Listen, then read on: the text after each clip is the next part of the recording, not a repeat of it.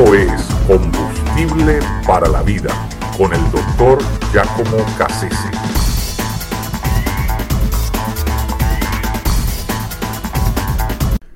El lugar más peligroso. Luisa, una joven de 30 años, eh, ha pasado los últimos 10 años de su vida celebrando el cumpleaños de una hija que nunca nació. Eh, hace 10 años atrás, Luisa se practicó un aborto y la enfermera que la asistió en ese, en ese aborto le dijo que se trataba de una niña.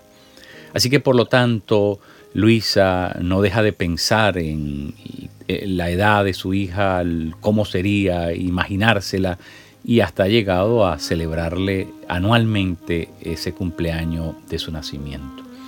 Se la sacó de dentro de su cuerpo para que ya no le siguiera creciendo en su vientre, pero ha seguido creciendo en su conciencia. Eh, el caso es que Luisa tiene 10 años embarazada de un gran remordimiento.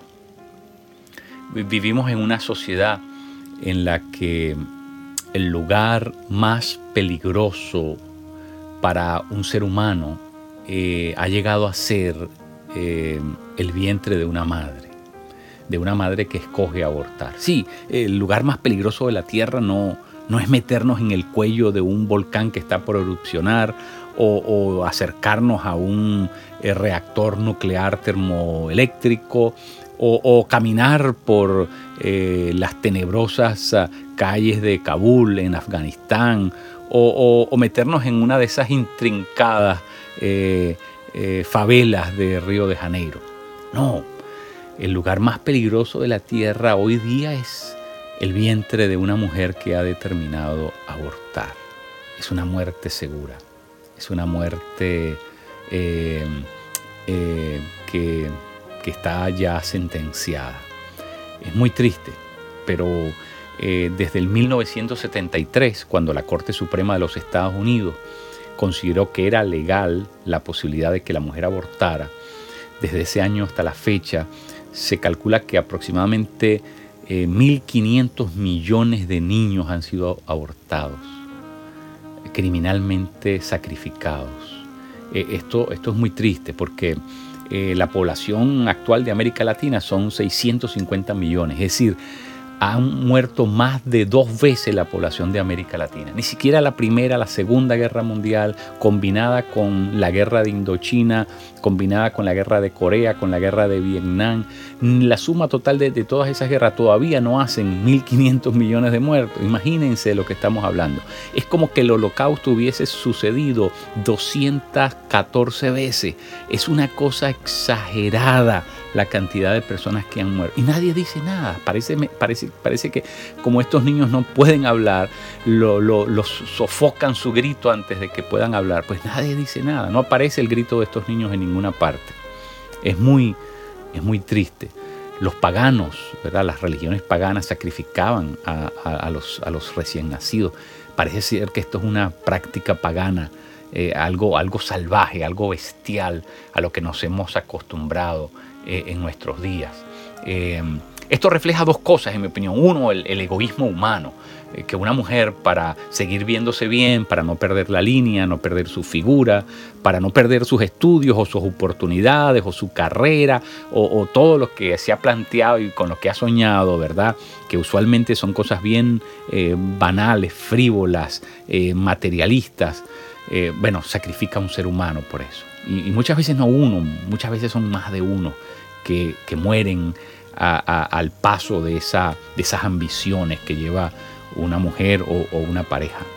Eh, muy triste porque eso refleja que por egoísmo, por pensar en lo mío, en lo propio, estoy dispuesto a llevarme a alguien más por delante. Y, lo segundo eh, es, esto refleja una doble moral de esta sociedad. Esto pone, advierte de forma, eh, de forma, de forma visible eh, a la vista de todos que, bueno, esta sociedad está fundada en una doble moral. Por un lado nos, dicen que debemos cuidar al, ecosistema, que, tenemos que cuidar a las ballenas, que tenemos que proteger a los seres vivos, y, por otro lado entonces matan a los, a los niños. Es decir, eh, estamos mm, peleando para que no sacrifiquen más ah, toros en, la, en, las corridas de toros, eh, estamos protegiendo a nuestros, ah, eh, a nuestros animales domésticos, a las mascotas. Bueno, ¿sabes qué? Hay más leyes para proteger a los animales que, que que leyes para proteger a los niños que están en el vientre de sus propias madres.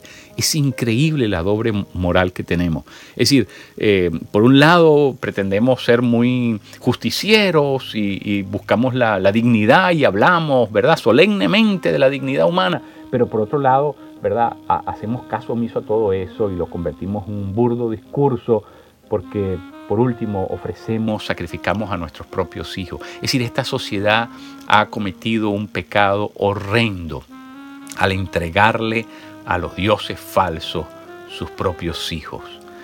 Eh, una de las cosas interesantísimas que dijo el presidente eh, Ronald Reagan mientras estaba en su presidencia, en su administración, él decía, me he dado cuenta que todos aquellos que están a favor del aborto ya han nacido. Qué interesante, ¿no?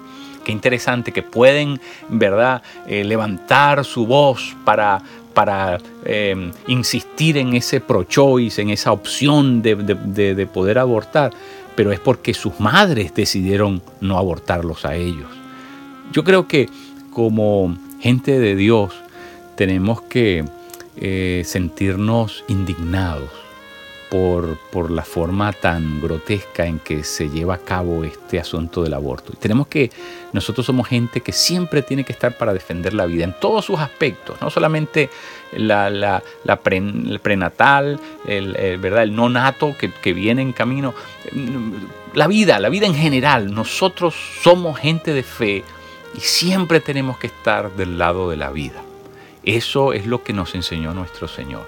Él es la vida y Él es el único que tiene el derecho para determinar quién muere y quién no. Solamente Él, porque Él es el soberano Señor del universo, el creador de todas las cosas. Solamente Él tiene el derecho a decidir eso. Escríbanos a hayesperanza.aol.com